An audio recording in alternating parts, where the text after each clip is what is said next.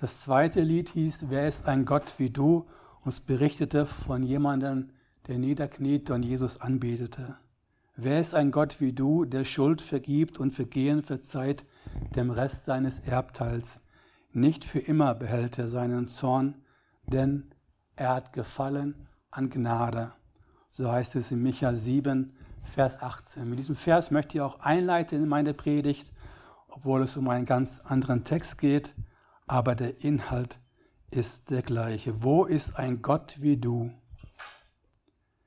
der gefallen hat an Gnade?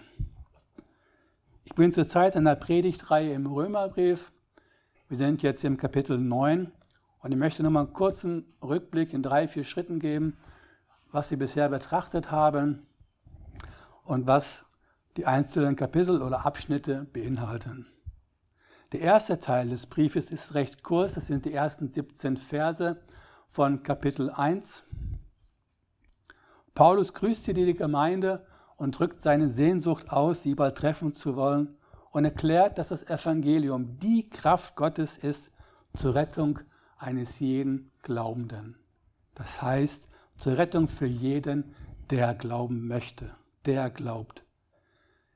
Denn ich schäme mich des Evangeliums nicht, ist es doch Gottes Kraft zum Heil jedem Glaubenden, sowohl dem Juden zuerst als auch dem Griechen, denn Gottes Gerechtigkeit wird darin offenbart, aus Glauben zu Glauben, wie geschrieben steht. Der Gerechte aber wird aus Glauben leben. So heißt es in Römer 1, die Verse 16 und 17. Es heißt dort sowohl dem Juden als auch dem Griechen. Kurze Erklärung zu dem Begriff Griechen. Das sind nicht die Griechen gemeint, die wir als Nation kennen, also all die Lakis, unser Freund, den wir kennen, und all die anderen Griechen, sondern damit sind all diejenigen gemeint, die nicht zum Volk der Juden gehören, allgemein auch als Heiden bezeichnet. Also mit dem Begriff Grieche hier im Text ist nicht die Nation Griechenland gemeint, sondern all die Menschen, die nicht Juden sind. Im zweiten Teil des Römerbriefes ein wesentlich größerer Abschnitt von Kapitel 1, Vers 18 bis Kapitel 11 einschließlich geht es darum, dass alle Menschen, Juden wie Heiden, Rettung vor dem kommenden Gericht Gottes bedürfen und wie sie diese Rettung erlangen können. Das heißt in Römer 3, in Versen 23 und 24, denn alle haben gesündigt und erlangen nicht die Herrlichkeit Gottes und werden umsonst gerechtfertigt durch seine Gnade, durch die Erlösung, das ist jetzt wichtig, das müssen wir mitnehmen, durch die Erlösung, die in Christus Jesus ist. Das ist die Erlösung. Die ist in Christus Jesus, in dieser Person. Wir kommen nachher noch darauf zurück. Innerhalb dieses Abschnittes 1.18 bis Kapitel 11 einschließlich legt Paulus in den Kapitel 9 bis 11 die Stellung von Juden und Heiden im göttlichen Heilsplan dar. Und im Kapitel 9 befinden wir uns ja gerade. Im dritten Teil des Briefes, die Kapitel 12 bis 15, legt Paulus dar, wie gläubige Menschen leben und ihre zwischenmenschlichen Beziehungen gestalten sollen. Er betont hierbei besonders das Gesetz der Nächstenliebe, da sie damit das Gesetz erfüllen. Das heißt, in Römer 13, Vers 8. Seid niemand irgendetwas schuldig, als nur einander zu lieben. Denn wer den anderen liebt, hat das Gesetz erfüllt. Der abschließende Teil, Kapitel 16, beinhaltet eine Reihe von Empfehlungen, viele Grüße und Ermahnungen oder viele Grüße und Ermahnungen und endet mit einem Lobpreis Gottes. Wie schön, wenn man einen Brief so beenden kann, dem allein weisen Gott durch Jesus Christus, ihm sei Herrlichkeit in Ewigkeit. Amen. Wie bereits vorhin schon erwähnt, sind wir im Kapitel 9 des Römerbriefes und wir wollen uns heute mit einem weiteren Abschnitt, die Verse 25 bis 33, beschäftigen. Beim letzten Mal hatten wir die Verse 1 bis 24 betrachtet. In den ersten fünf Versen aus Römer 9 sehen wir die Vorzüge Israels, die sie haben, weil sie von Gott erwählt sind. Das sind die Verse 4 und 5, wo man all die Vorzüge sehen kann, die Israel hat, weil sie erwählt sind. Nicht, sie sind nicht deswegen erwählt, sondern sie haben sie, weil sie erwählt worden sind. Das kam, hat Gott ihnen dann dadurch geschenkt.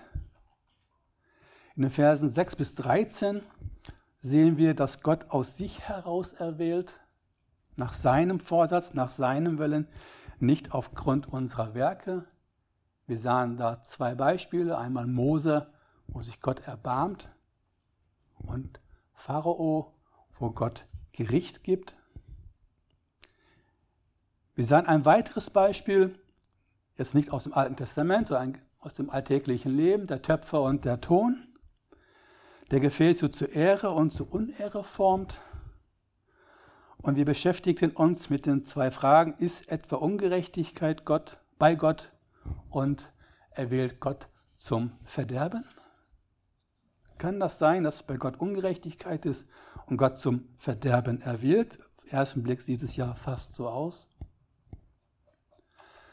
Beide Fragen konnten wir mit einem deutlichen und klaren Nein beantworten. Zu dem Punkt Ungerechtigkeit bei Gott. Gott redet zu jedem Menschen, kehre um zu mir. Das sahen wir bei Pharao. Aber er wollte Gott nicht anerkennen und Pharao selber wählte sich seinen Weg auf den Gott ihn gar nicht schicken wollte. Pharao blieb bei seinem Standpunkt und kehrte nicht um. Die Frage, die jetzt bei dem einen oder anderen vielleicht aufkommt, aber wie redet Gott denn zu denen, die nie das Evangelium hören konnten? Man denkt dann vielleicht gerade an Eingeborene in einem tiefen brasilianischen Dschungel, Unerreichte, Wie Gott zu denen redet, weiß ich nicht. Kann man darüber philosophieren? Steht mir auch nicht zu, das zu beurteilen. Wie Gott zu denen redet, die nie eine Chance hatten, das Evangelium zu hören, die gar nicht wissen, dass Jesus Christus lebte, kann ich nicht beantworten. Da verweise ich einfach auf Römer 1, die Verse 18 bis 21, wo Paulus schreibt, dass man Gott in dem Gemachten wahrnehmen und anerkennen kann und erkennen kann. Das steht mir einfach nicht zu, darüber zu urteilen, darüber zu sprechen.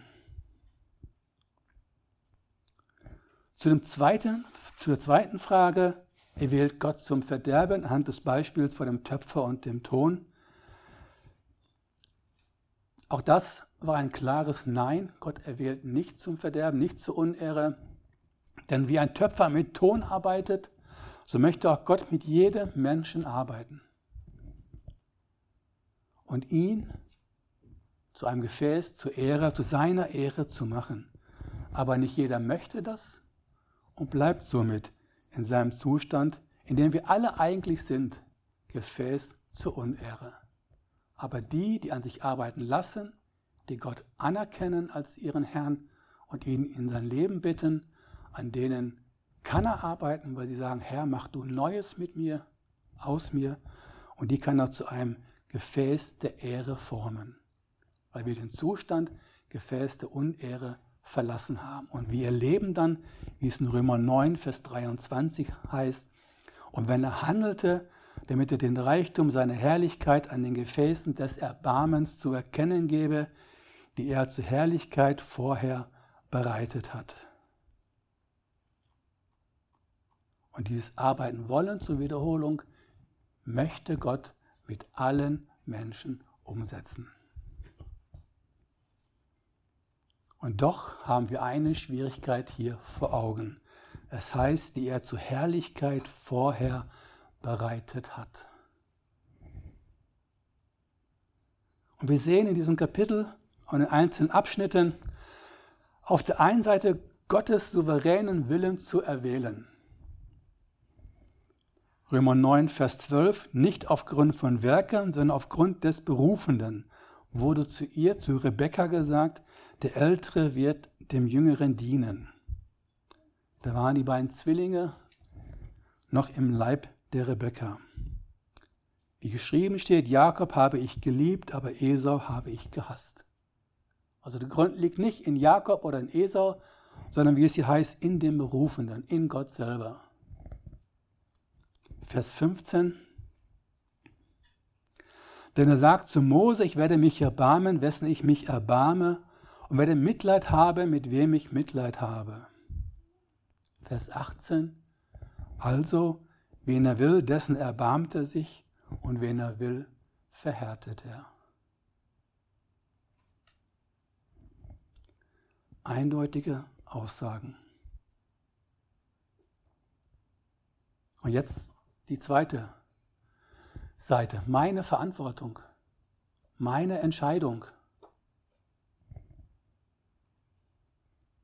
Ich wähle doch ein Leben mit Gott oder wähle ein Leben ohne Gott. Ist das denn gar nichts?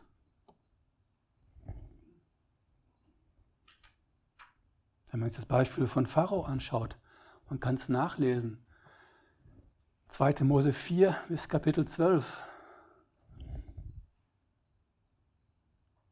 Man könnte meinen, meine Entscheidung für Gott ist so zweitrangig und nicht so wichtig, weil er ja erwählt. Und jetzt ist das große Problem, wie bringen wir das in Einklang? Gottes Erwählung auf der anderen Seite und meine Entscheidung für Jesus Christus, für Gott auf der anderen Seite. Wie kann ich das im Einklang bringen? Matchen. Fange ich an, Gottes Souveränität zu stark zu betonen, schwäche ich dadurch meine Verantwortung, mich für ein Leben mit Gott zu entscheiden. Betone ich meine Verantwortung, du musst dich entscheiden. Du entscheidest dich für Gott. Schwäche ich dagegen auf der anderen Seite Gottes Souveränität erwählt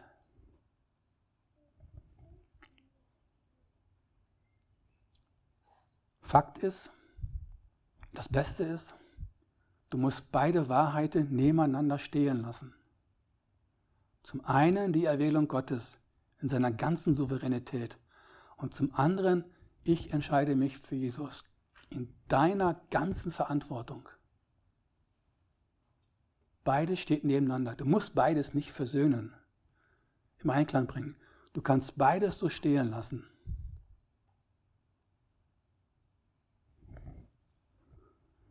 Für den menschlichen Verstand, um William MacDonald aus seinem Kommentar zum Neuen Testament zu zitieren, für den menschlichen Verstand widersprechen sie einander. Aber die Bibel lehrt beide Wahrheiten und darum sollen wir ihnen glauben, anerkennend, dass die Schwierigkeit in unserem Verstehen liegt, nicht bei Gott. Es gibt dieses schöne Bild Satlaki, ein Grieche, mal gebracht. Wenn du im Himmel bist, Michael, dann gehst du durch eine Tür durch und darauf steht, Michael, ich habe mich entschieden für Gott. Du machst auf und gehst hindurch. Wenn die Tür zumachst, drehst du dich um und da steht, von Ewigkeit erwählt. Und beides stimmt, Geschwister. Beides müssen wir so anerkennen. Wir, wir können das nicht im Einklang bringen. Aber ich kann dir sagen, was Gott vorhat. Es heißt in Hesekiel 18, Vers 23. Hesekiel 18, 23. Sollte ich wirklich gefallen haben am Tod des Gottlosen, spricht der Herr, Herr. Nicht vielmehr daran, dass er von seinen Wegen umkehrt und lebt.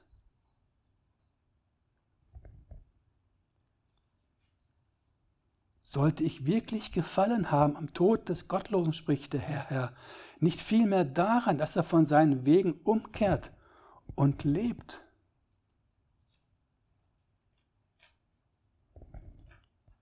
Johannes 3, Verse 16 und 17. Einen christlichen Kreisen sehr bekannter Vers oder zwei sehr bekannte Verse. Denn so sehr hat Gott die Welt geliebt, dass er seinen eingeborenen Sohn gab, damit jeder, der an ihn glaubt, nicht verloren geht, sondern ewiges Leben hat. Denn Gott hat seinen Sohn nicht in die Welt gesandt, dass er die Welt richtet, sondern dass die Welt, die Juden und die Heiden, dass die Welt durch ihn gerettet wird.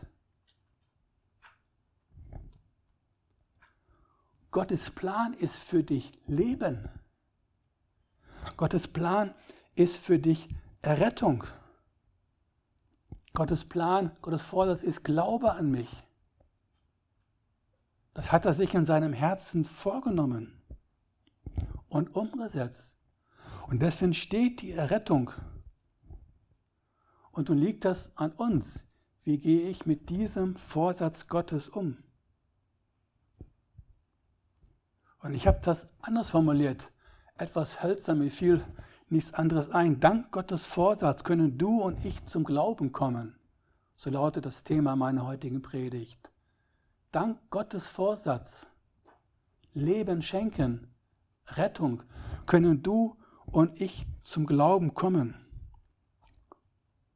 Und lasst uns zu Beginn den Text lesen. Römer 9, Verse 25 bis 33 ist der Hauptteil der heutigen Predigt. Ich lese aber schon ab Vers 19. Römer 9 ab Vers 19. Du wirst nun zu mir sagen, warum tadelt er noch? Denn wer hat seinem Willen widerstanden? Ja freilich, Mensch, wer bist du, der du das Wort nimmst gegen Gott? Wird etwa das Geformte zu dem Former sagen, warum hast du mich so gemacht? Oder hat der Töpfer nicht Macht über den Ton aus derselben Masse, das eine Gefäß zur Ehre und das andere zur Unehre zu machen? Wenn aber Gott willens, seinen Zorn zu erweisen und seine Macht zu erkennen zu geben, mit vieler Langmut die Gefäße des Zorns ertragen hat, die zum Verderben zubereitet sind, und wenn er handelte, damit er den Reichtum seiner Herrlichkeit an den Gefäßen des Erbarmens zu erkennen gab, die er zur Herrlichkeit vorher bereitet hat, nämlich an uns, die er auch berufen hat, nicht allein aus den Juden, sondern auch aus den Nationen, wie, auch in, wie er auch in Hosea sagt, ich werde nicht mein Volk mein Volk nennen und nicht Geliebte Geliebte. Und es wird geschehen an dem Ort, da zu ihnen gesagt wurde, ihr seid nicht mein Volk. Dort werden die Söhne des lebendigen Gottes genannt werden. Jesaja aber ruft über Israel, wäre die Zahl der Söhne Israels wie der Sand des Meeres, nur der Rest wird gerettet werden. Denn indem er das Wort vollendet und abkürzt, wird der Herr es auf der Erde ausführen. Und wie Jesaja vorher gesagt hat, wenn nicht der Herr Zebaoth uns Nachkommenschaft übrig gelassen hätte, so wären wir wie Sodom geworden und Gomorra gleich geworden. Was sollen wir nun sagen, dass die Nationen die nicht nach Gerechtigkeit strebten, Gerechtigkeit erlangt haben, eine Gerechtigkeit aber, die aus Glauben ist. Israel aber, das einem Gesetz der Gerechtigkeit nachstrebte, ist nicht zum Gesetz gelangt. Warum? Weil es nicht aus Glauben, sondern aus Werken geschah. Sie haben sich gestoßen einem Stein des Anstoßes, wie geschrieben steht siehe, ich lege in Zion einen Stein des Anstoßes und einen Fels des Strauchens, und wer an ihn glaubt, wird nicht zu Schanden werden. Wie stehe ich zu dem Vorsatz Gottes, den er mir anbietet, zum Glauben an ihn zu kommen?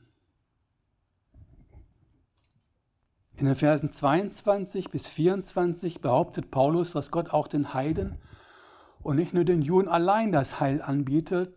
Und mit einem Zitat aus dem Propheten Hosea untermauert er seine Aussage.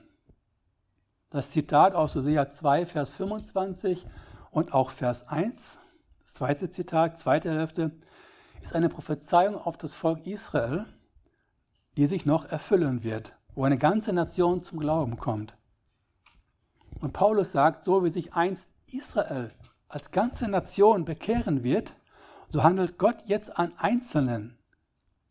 Und an Einzelnen erfüllt sich dann diese Prophezeiung, dass sie Geliebte und mein Volk genannt werden. Jetzt handelt Gott an einzelne Menschen, nicht an einer ganzen Nation, nicht an Israel als ganze Nation und bildet sich so ein Volk, eine weltweite Gemeinde aus Menschen, die an ihn glauben. Und auch hier ist es so ähnlich wie in der Schöpfungsgeschichte. Und wir sehen diese Herrlichkeit, diese Schöpfungskraft Gottes. Die Gemeinde in seiner, ihrer Form gab es vorher noch nicht. Die Welt gab es vorher nicht. Und er sprach und es geschah. Und so auch jetzt aus Menschen, die nicht an ihn glaubten, bildet er sich ein Volk, eine Gemeinde. Ich werde nicht mein Volk mein Volk nennen. Auch unsere Gemeinde ist ein sehr gutes Beispiel für, dass aus allen Nationen Menschen erwählt, Einzelne, dass sie zum Glauben kommen.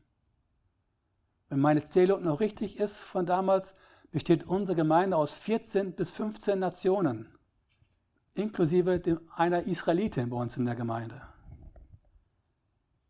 Wir sind das beste Beispiel dafür, oder ein gutes Beispiel dafür, das Beste weiß ich es nicht, aber ein gutes Beispiel dafür, dass Gott aus allen Nationen Menschen errettet. Aber nochmal zur Auffrischung, dass es sitzen bleibt. Warum Gott dich und mich erwählte, dass wir an Jesus Christus glauben können, das kann ich dir nicht sagen. Ich kann dir sagen, was dagegen spricht. Römer 3, Vers 22. Gottes Gerechtigkeit aber durch Glauben an Jesus Christus für alle, die glauben. Denn es ist kein Unterschied, denn alle haben gesündigt und erlangen nicht die Herrlichkeit Gottes. Ich weiß nicht, wie es bei euch aussieht, aber ich weiß, in mir ist nichts, was Gott irgendwie gereizt hätte, mich zu erretten.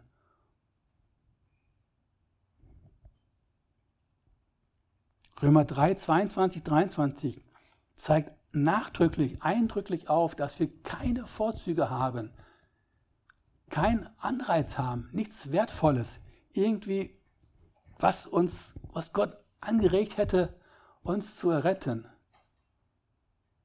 Aber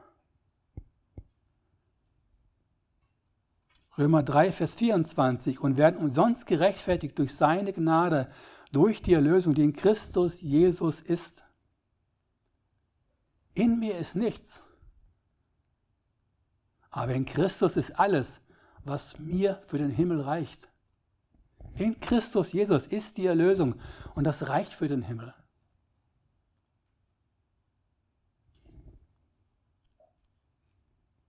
Das heißt, auch hier sehen wir, wie wir es auch in Römer 9 gelesen haben, Gott beruft aus sich heraus. Es liegt an dem Berufenden, nicht an dem Zurufenden.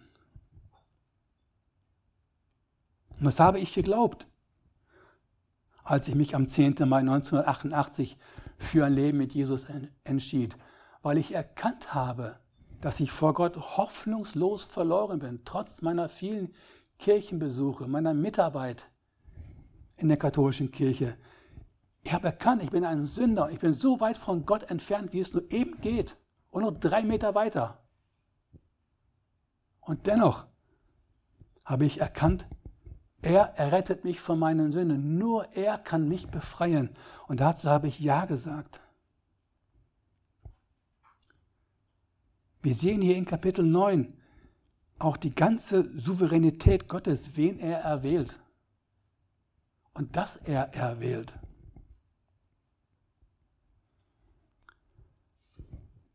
Aber nehmt das auch mit. Diese Erwählung bietet er allen Menschen an, wenn du gerade gedacht hast, und was ist, wenn ich nicht erwählt bin? Diese Erwählung bietet er allen Menschen an. Lasst uns mal schauen, Titus 2, Vers 9, 2, Vers 11.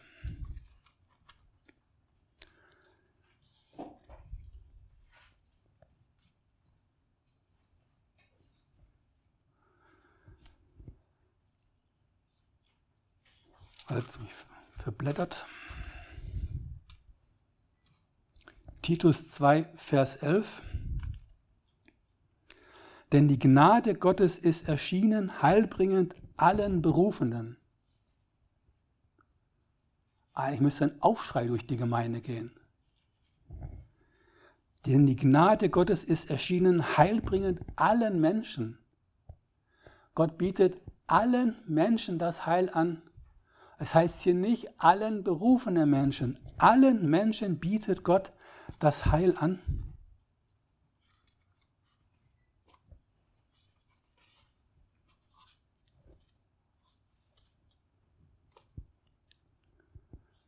Jeder ist erwählt zum Heil. Nimm das bitte mit. Jeder ist erwählt zum Heil. Aber wie gehst du damit um? Aber nur wenige machen ihre Erwählung fest. Das ist nichts Neues. Das wusste auch schon Jesaja. Das haben wir vorhin in Versen 27 bis 29 gelesen. Jesaja ruft über Israel. In einer anderen Übersetzung stand Jesaja aber schreit über Israel. Wäre die Zahl der Söhne Israels wie der Sand des Meeres, nur der Rest wird gerettet werden. Denn indem er das Wort vollendet und abkürzt, wird der Herr es auf der Erde ausführen. Und wie Jesaja vorher gesagt hat, wenn nicht der Herr Zebaoth uns Nachkommenschaft übrig gelassen hätte, so wären wir wie Sodom geworden und Gomorra gleich geworden. Jesaja ruft, Jesaja schreit. Hört ihr es nicht?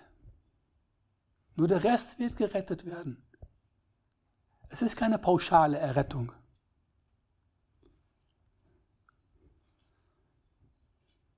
Nur ein Rest, sagt Jesaja, wird aus dem Volk Israel in der Jetztzeit, in der wir leben, gerettet werden. Nur einzelne Menschen, nicht alle.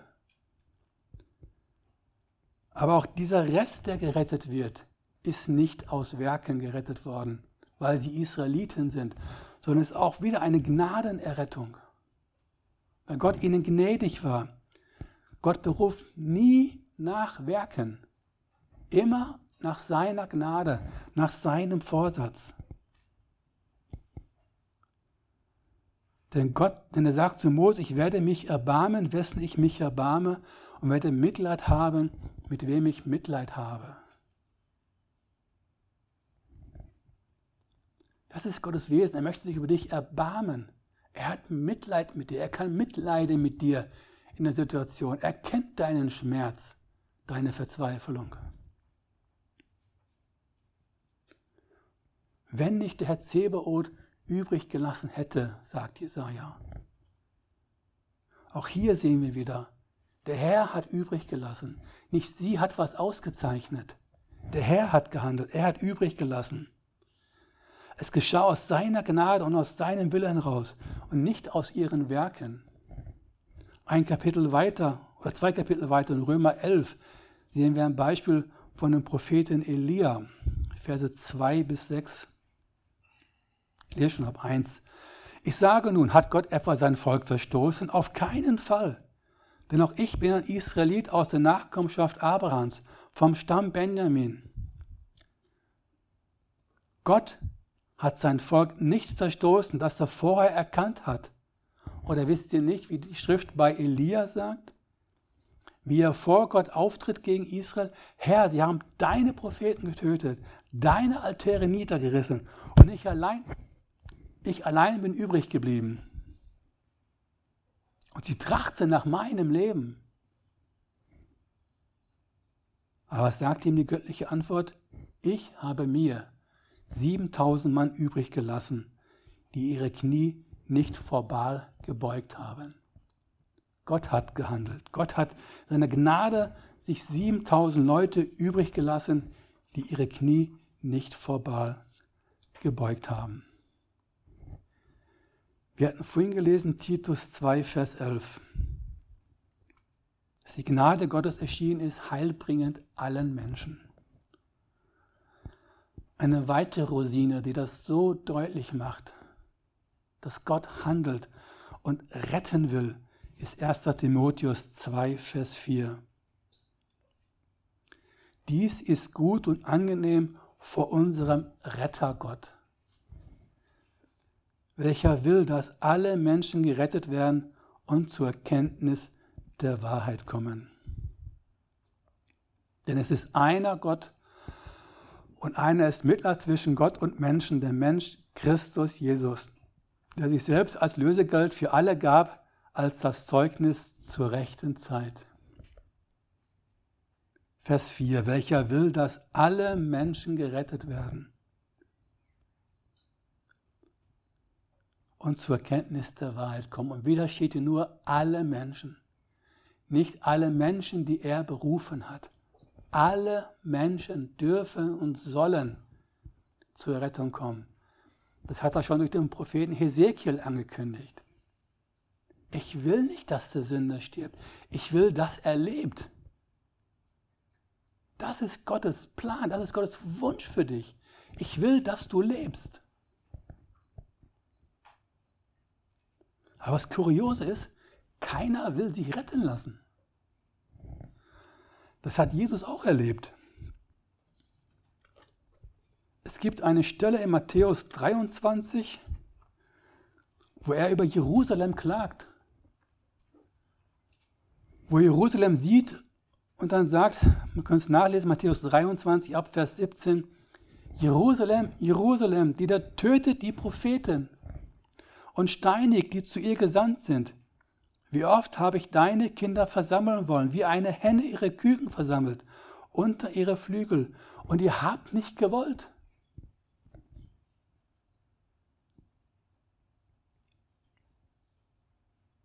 Ihr habt nicht gewollt.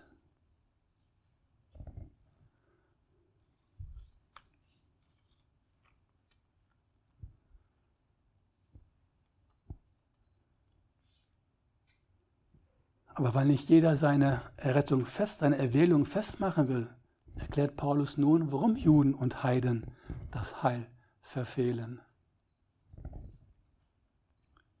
Wir, die Heiden, strebten nicht nach Gerechtigkeit, haben aber die Gerechtigkeit, die vor Gott gilt, erlangt.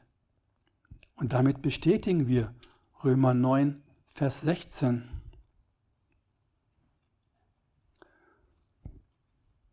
so liegt es nun nicht an dem Wollenden, auch nicht an dem Laufenden, sondern an dem sich erbarmenden Gott. Ich strebte nicht nach Gerechtigkeit, und dennoch haben wir sie erlangt. Im Kapitel 10 heißt es im Vers 20, Jesaja aber wagt es und spricht: Ich bin gefunden worden von denen, die mich nicht suchten. Ich bin offenbar geworden denen, die nicht nach mir fragten. Und das ist auch so eine Größe von Gott, die ich nicht verstehen kann. Auch wenn ich mich nicht für ihn in meiner Jugend interessiert habe, so zu leben, wie er sich das vorgestellt hat, hat es ihn nicht davon abgehalten, sich mir immer wieder bemerkbar zu machen. Auch wenn wir Gott nicht suchten oder suchen, hält es ihn nicht davon ab, sich von uns, von dir und von mir finden zu lassen. Israel aber, wie Paulus weiter fortfährt, hatte alles. Ich hatte es anfangs schon erwähnt, die Vorzüge Israels in Versen 4 und 5 aus Römer 9. Die Israeliten sind deren die Sohnschaft ist und die Herrlichkeit und die Bündnisse und die Gesetzgebung und der Gottesdienst und die Verheißung, deren die Väter sind und aus dem Fleisch nach der Christus ist, der über allem ist, Gott gepriesen in Ewigkeit. Amen. Diese ganzen Vorzüge hatte Israel bekommen von Gott. Aber nicht jeder Israelit machte diese Vorzüge fest lebt in diesen Vorzügen.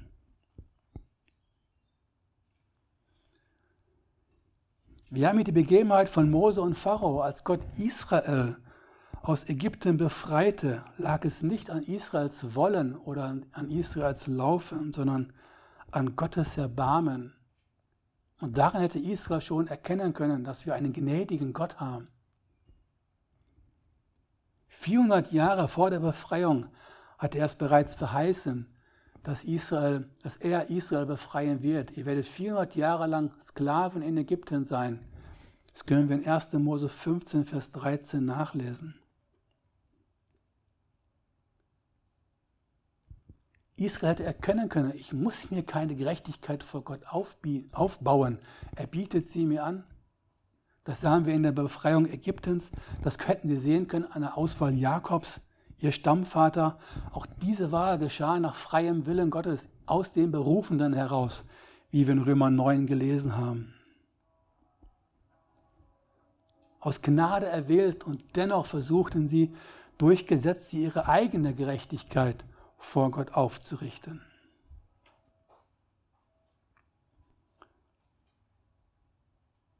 Und so wie Gott die Verheißung gab, dass er Israel aus der Hand Ägyptens befreien wollte und befreit hat, so gab er auch durch Jesaja eine weitere Prophezeiung, dass er in Zion einen Stein des Anstoßes und einen Felsen des Ärgernisses legen wird.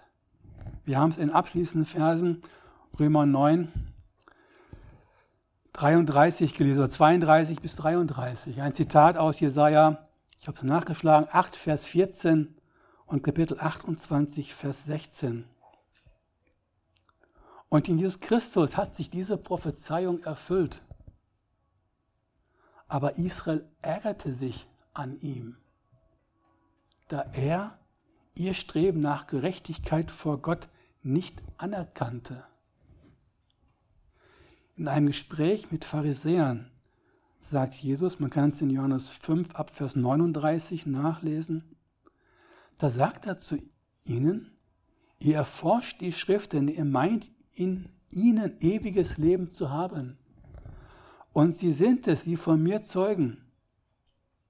Und ihr wollt nicht zu mir kommen, damit ihr Leben habt. Sie wollte nicht zu ihm kommen, damit sie Leben haben. Ezekiel 18, aber wenn ich mich wiederhole, Gott will, dass der Sünder lebt, nicht stirbt. Und ihr wollt nicht zu mir kommen, damit ihr Leben habt. Keiner will sich retten lassen.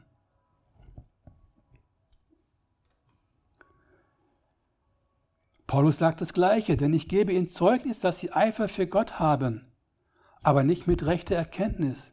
Denn da sie Gottes Gerechtigkeit nicht erkannten und ihre eigene aufzurichten trachteten, haben sie sich der Gerechtigkeit Gottes nicht unterworfen. Die Israeliten wollten nicht glauben und nicht anerkennen, dass sie Sünder sind und Gerechtigkeit bei Gott und von Gott bekommen. Sie wollten durch ihre eigenen Werke Anerkennung bei Gott und Anerkennung von Gott erhalten, dass er glaubt, er anerkennt, dass sie gerecht sind und keine Sünder sind. Warum erlangte Israel als ganze Nation nicht das Heil? Weil es nicht erwählt ist? Römer 9, Verse 4 und 5. Oder Kapitel 11, Vers 1. Ich sage nun, hat Gott etwa sein Volk verstoßen? Auf keinen Fall. Denn auch ich bin ein Israelit aus der Nachkommenschaft Abrahams vom Stamm Benjamin. Gott hat sein Volk nicht verstoßen, das er vorher erkannt hat. Nein. Israel erlangte nicht als gesamte Nation das Heil, weil es nicht erwählt ist, weil es nicht glaubt. Ja, Siehe, ich lege in Zion einen Stein des Anstoßes und ein Fels des Strauchelns, und wer an ihn glaubt, wird nicht zu Schanden werden.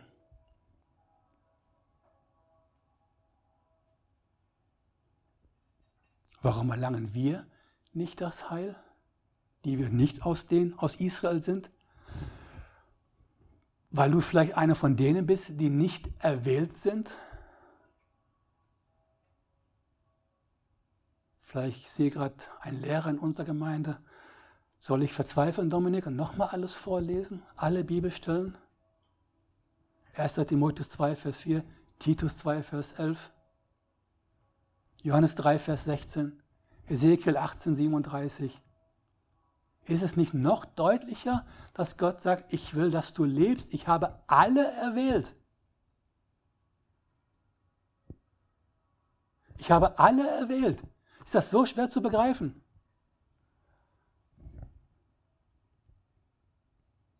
Warum erlangst du nicht das Heil? Weil du nicht glaubst. Siehe, schau, guck genau hin. Siehe, pass auf. So hat Frank Lutz mal gelernt. Siehe, wenn das steht, pass auf, guck genau hin. Ich lege in Zion einen Stein des Anstoßes und ein Fels des Ärgernisses, ein Fels des Strauchelns. Wer an ihn glaubt, wird nicht zu Schanden werden.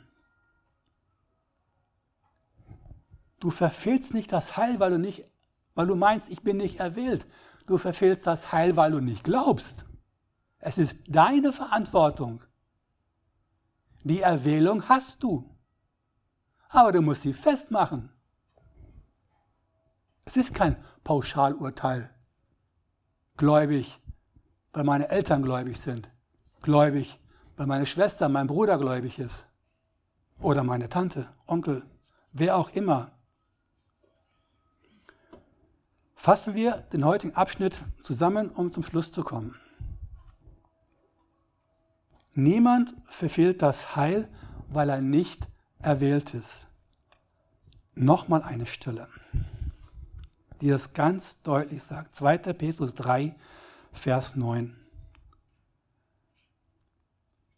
Dort heißt es, der Herr verzögert nicht die Verheißung, wie es einige für eine Verzögerung halten, sondern er ist langmütig euch gegenüber, da er nicht will, dass irgendwelche verloren gehen, sondern dass alle zur Buße kommen. Alle. Nicht alle Erwählten, alle. Aber du musst die Erwählung festmachen. Und die Verheißung, von der hier gesprochen wird, das ist die Entrückung der Gemeinde, wenn Jesus bis in die Wolken wiederkommt, um die Gläubigen zu sich zu holen weil er sie so sehr liebt. Und man kann sich fast vorstellen, so rein menschlich gesprochen, wie Jesus mit seinem Vater im Himmel spricht und sagt, Vater, ich möchte los, ich möchte meine Gläubigen hören, ich möchte meine Braut holen. Soll mit mir im Himmel sein. Und der Vater spricht, Jesus, warte noch. Halt noch aus, halt noch durch, warte noch, Jesus. Es sind noch nicht genug Errettete da. Es sind auch Menschen, die verloren sind. Warte mit dem Wiederkommen, dann ist es vorbei. Warte noch. Und Gott ruft noch, komm doch zu mir. Und so verzögert Gott, weil er dich liebt, weil er möchte, dass du gläubig wirst und errettet wirst von deinen Sünden.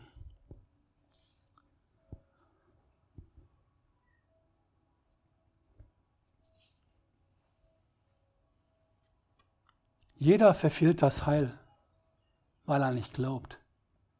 Keiner verfehlt das Heil, weil er nicht erwählt ist. Jeder ist erwählt. Aber manche gehen damit einfach fahrlässig um. Erstens Verdammnis, die Verfehlung des Heils. Wenn du nicht glauben willst, kann ich dir sagen, die Verfehlung des Heils, deine Nichterrettung verdienst du dir selber. Wählst du dir selber aus. Und diese Verfehlung des Heils, dieses Gericht, was Gott schicken wird, ist ein grausames. Es heißt in Matthäus 25, wo Jesus von diesem Gericht spricht, 25, Vers 41, dann wird er auch zu denen zur Linken sagen, geht von mir verflucht in das ewige Feuer, das bereitet ist im Teufel und seinen Engeln.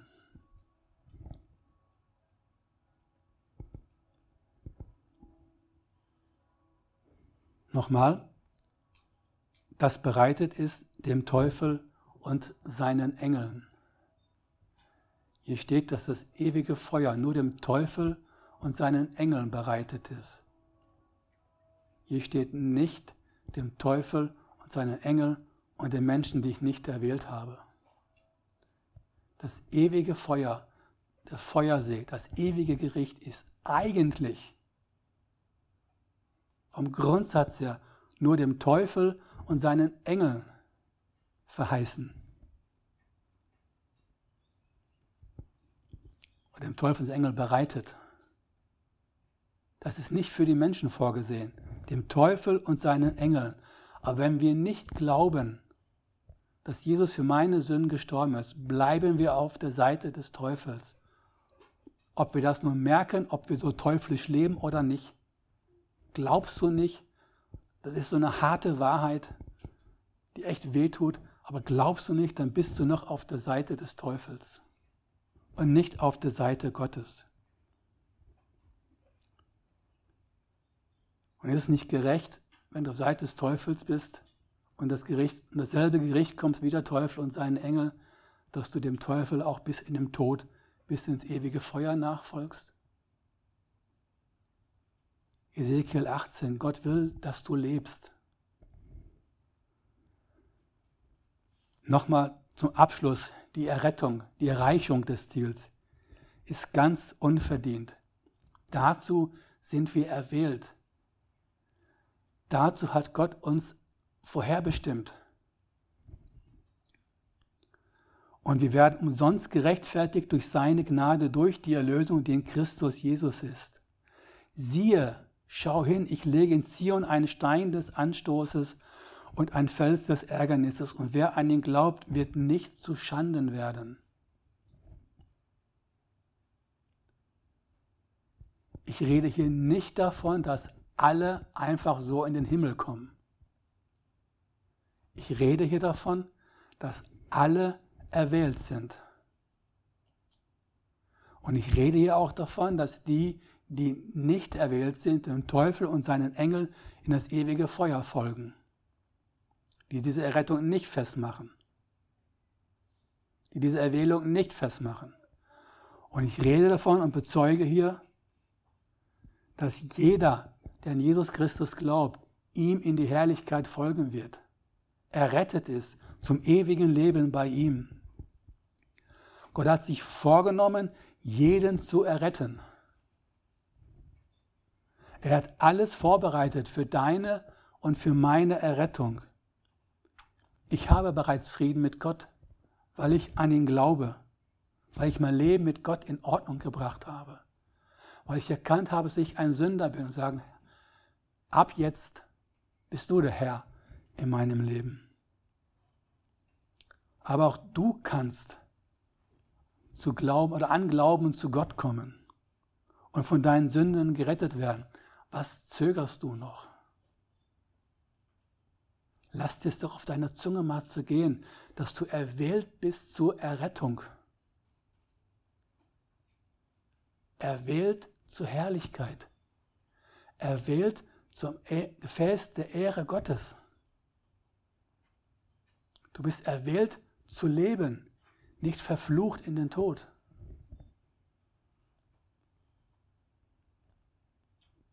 Das Thema lautete, dank Gottes Vorsatz können du und ich zum Glauben kommen. Und ich möchte dir noch einmal die Herrlichkeit des Evangeliums vor Augen stellen. Römer 1, die Verse 16 und 17.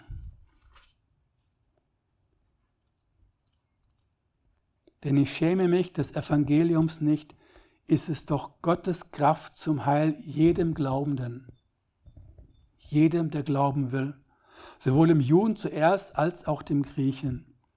Denn Gottes Gerechtigkeit wird darin offenbart, aus Glauben zu Glauben, wie geschrieben steht, der Gerechte aber wird aus Glauben leben. Und werden umsonst gerechtfertigt durch seine Gnade, durch die Erlösung, die in Christus Jesus ist. Die Erlösung ist in Christus Jesus. Sie ist da. Sie ist. Mach sie fest. Ich bitte dich, wenn du hier sitzt und zuhörst oder in Schirmen bist und zuhörst, später den Stream nochmal anhörst auf YouTube oder ansiehst, schlag deine Erwählung bitte nicht in den Wind. Es geht um dich und es geht um dein Heil, das du bei Gott hast. Mach es fest. Gott hat dich erwählt zum Leben, nicht erwählt zum Verdammnis. Gott erwählte dich. Mach sie bitte fest. Amen.